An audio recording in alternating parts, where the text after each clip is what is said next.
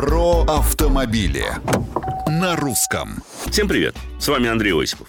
Для многих дополнительные выходные как нежданный праздник, но для водителей головная боль.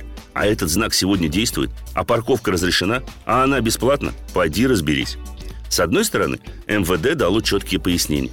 Если знак сопровождается табличкой, указывающей, что он действует только по будням, скрещенные молоточки на белом фоне, то в пандемические выходные он также работать не будет.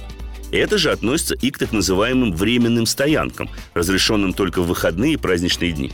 Причем специально для некоторых регионов ГИБДД России выпустила разъяснение. Дорожные знаки, снабженные информационной табличкой «Рабочие дни», в предстоящие выходные не имеют силы. Открытым остается лишь вопрос платной парковки.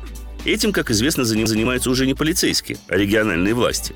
А от них, похоже, поблажек не дождешься. Лишь несколько дней из предстоящих выходных будут праздничными, когда за парковку платить не придется.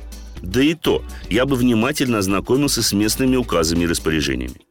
В целом же, большинство экспертов, включая вашего покорного слугу, считает, что лучше в эти дни перестраховаться, поскольку обжаловать уже вынесенные постановления, особенно от таких структур, как столичные МАДИ или АМПП, до сих пор весьма затруднительно.